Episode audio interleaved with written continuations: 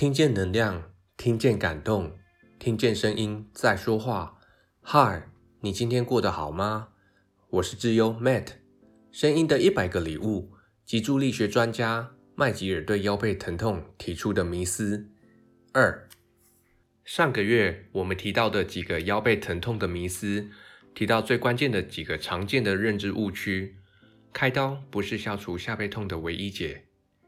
久躺在床上对背痛不一定是有益的，伸展拉筋对于舒缓背痛也不是万灵丹，只是短效的治标不治本。那么这个月我们将陆续再介绍三个颠覆一般社会大众对下背痛的看法。首先，对医疗端来讲，可以照出最精细人体内部的核磁共振，可以提供医生所需要的所有资讯，这样他就能够知道怎么治疗我了吗？事实上，是核磁共振和电脑断层能告诉我们的资讯，对于背痛的成因来说是相当有限的。这些背部影像显示了所有的变化及特征，其中可能是目前背痛的来源，也可能不是。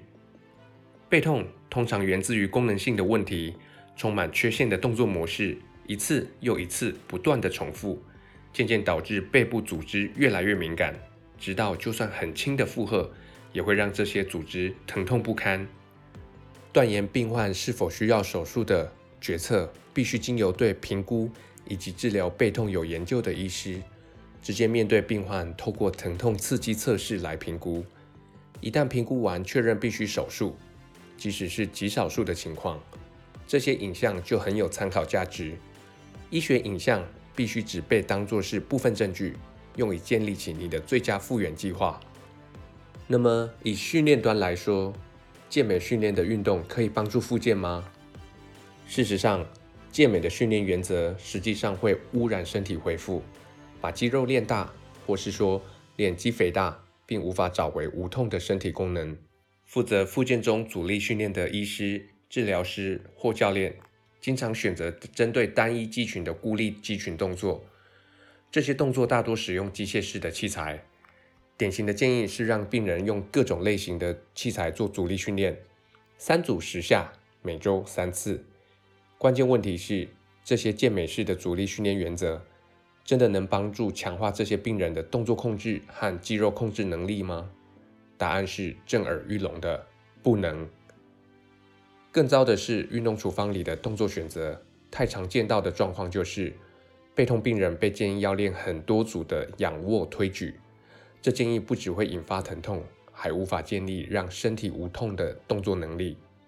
物理法则让我们知道，站着的人大约能推动一半的自身体重。我见过有病人把仰卧推举练到像超级英雄一样强，却推不开我们诊所门口的铁门。这个情况下，伏地挺身会是比仰卧推举更好的替代选择。最后，网络上或是民俗疗法提到的。七天治好你的背痛，或是五招立刻无痛，这些都是很好的复健选择吗？事实上，一体适用的单纯简单疗法并不存在。一个受伤疼痛的背部是不可能在一周内就神奇的治好的。就算在最好的情况，经过一些治疗后，你立刻感觉很棒，但只要触发一次，引发你的疼痛开关，就会立刻回到原点。你的任务是经由健康的动作模式来保持无痛，并且让这些受伤的组织有时间复原。总结来说，单纯的靠止痛药物、罐头式的训练菜单、推拿正骨，恐怕都不一定能对症下药。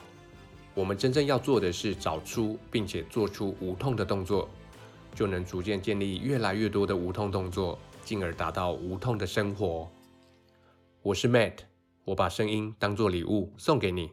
如果您喜欢我们的分享内容，欢迎您订阅我们的 Podcast，给我们五颗星评价，也邀请您在 Apple iTunes 留言分享您的收获或感动，这将是给我们持续制造礼物的动力。